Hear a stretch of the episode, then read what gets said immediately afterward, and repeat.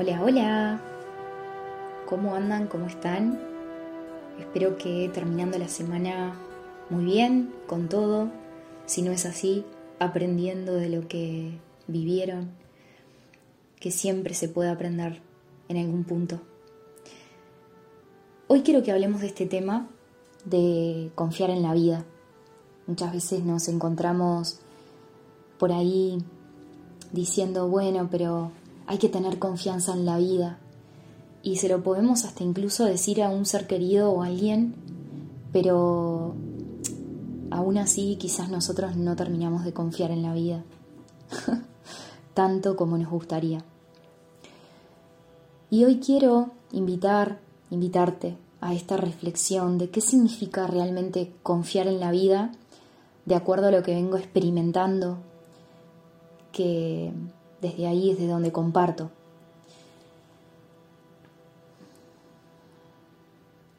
Me nace,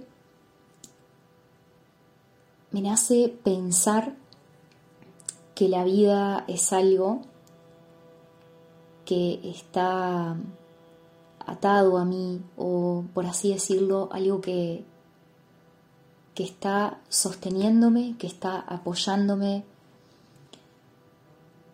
Hace un tiempo que vengo teniendo la sensación de que estoy unida a algo que es más grande que yo. Entonces confiar en la vida es confiar en que yo soy la vida. Porque de ese modo es más fácil confiar. Confiar en que yo soy la vida significa tener un lenguaje con la vida, tener una comunicación con la vida que me va diciendo por acá sí, por acá no, por acá sí, por acá ya no.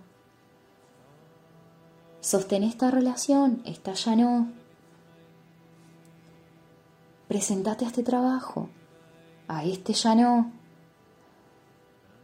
Ya no vibras con esta energía y con esta energía empezaste a vibrar. Y casi nunca escuchamos esta comunicación que se nos da, que se nos ofrece a cada instante. No nos paramos a observar esa comunicación que la vida entendida como universo, como conciencia espacial que lo abarca todo, como te sientas mejor llamarle, siempre se está comunicando con nosotros, siempre. Y volvemos al mismo punto de qué bloquea esa comunicación, qué bloquea el hecho de que nosotros no estemos recibiendo los mensajes que nos da para poder realmente confiar en ella cada vez más. Y lo que bloquea la comunicación con la vida, según lo que vengo experimentando, es el miedo.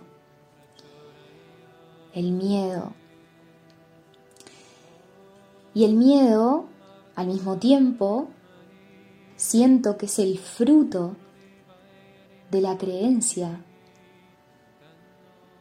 de que yo sé lo que es mejor para mí. Creemos que sabemos lo que es mejor para nosotros. Y desde ese lugar, desde ese lugar que nos paramos de decirle a la vida lo que nos tiene que traer para nosotros ser felices o nosotros estar en paz o nosotros poder al fin alcanzar la felicidad, estamos autoconvenciéndonos todo el tiempo en que somos este personaje separado, carente, que todo depende de sí para subsistir, que todo depende de nosotros, de nuestro esfuerzo, de nuestro sacrificio, que todo depende de un yo reducido, que tiene que lucharla, que tiene que pelearla, que tiene que forzar las cosas. Entonces, si me venís siguiendo hasta acá, observemos, miremos juntos, juntas, cómo se da esta dinámica en nuestra mente. No confiamos en la vida porque tenemos bloqueada la comunicación con la vida. Y siento que lo que bloquea esa comunicación con la vida es creer que sabemos lo que es mejor para nosotros. Y creer que sabemos lo que es mejor para nosotros tiene que ver con percibirme a mí mismo como este ser separado.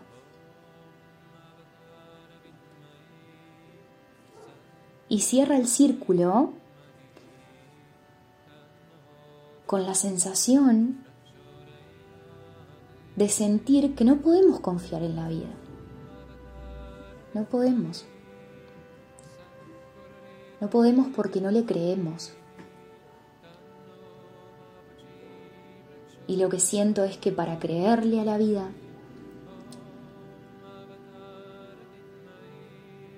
poco a poco, se nos hace más fácil ir descubriendo que somos la vida. Somos parte de la vida, de eso más grande que nos sostiene.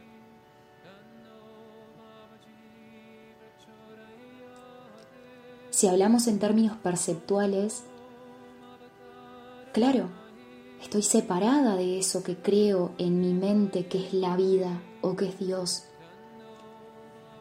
porque la mente perceptual se mira a sí misma y ve separación. Entonces ya desde ese lugar, si existe algo en lo que tengo que creer, tiene que estar separado de mí. Pero ¿qué pasa si me empiezo a cuestionar y a poner a poner en duda lo que percibo. ¿Qué pasa siento descubrir que la percepción no es todo? ¿Qué pasa si empezamos a descubrir que podemos tener otro tipo de comunicación con eso más grande? Y ahí está el punto. Ahí está el punto. Me acaba de caer la ficha de que ahí es donde empieza todo. Cuando te empezás a cuestionar quién sos. ¿Quién sos si no sos este yo separado? ¿Quién sos si no sos tu historia de vida? Y lo que tu historia de vida te ha hecho creer. ¿Quién sos? ¿Quién sos ahora? A cada instante quién sos.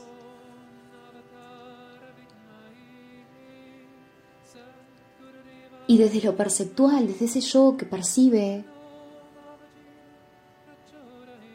nos pasan las cosas y las juzgamos y decimos, esto no debería estar sucediendo. Pero cuando hacemos eso, nos quedamos muy reducidos en el yo perceptual.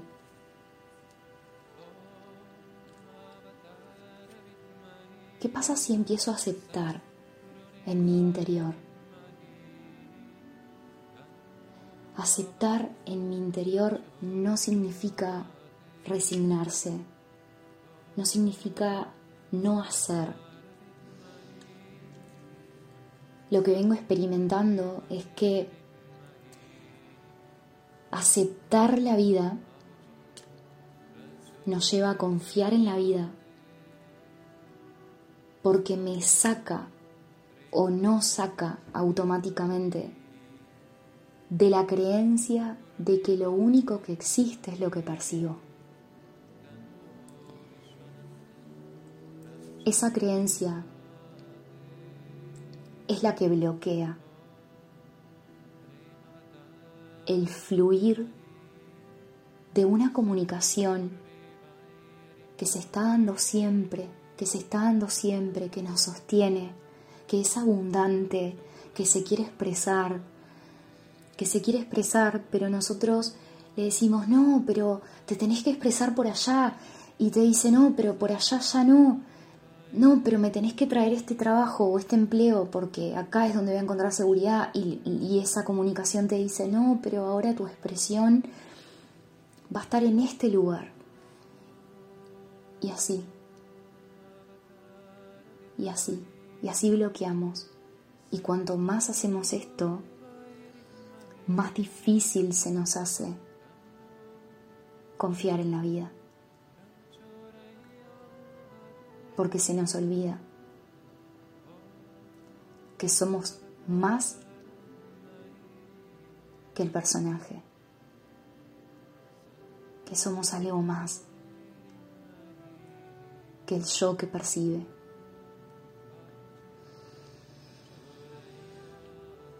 Hoy quiero invitarte a que reflexiones sobre esto, a que te dejes sorprender por la vida, a que confíes hoy más que nunca, hoy más que nunca, que cuando la vida te cierra una puerta, es porque hay otra que se está abriendo y nos da miedo, pero confía, confía que hay otra puerta que se está abriendo.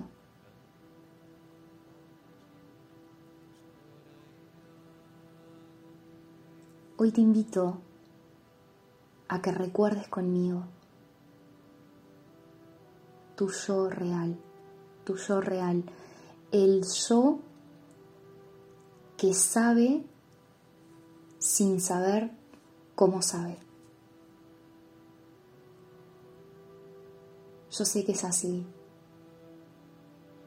Sé que me estás escuchando y podés reconocer esos momentos que supiste algo sin saber cómo lo sabías. Ese es el yo real conectado a la vida. El yo que es vida.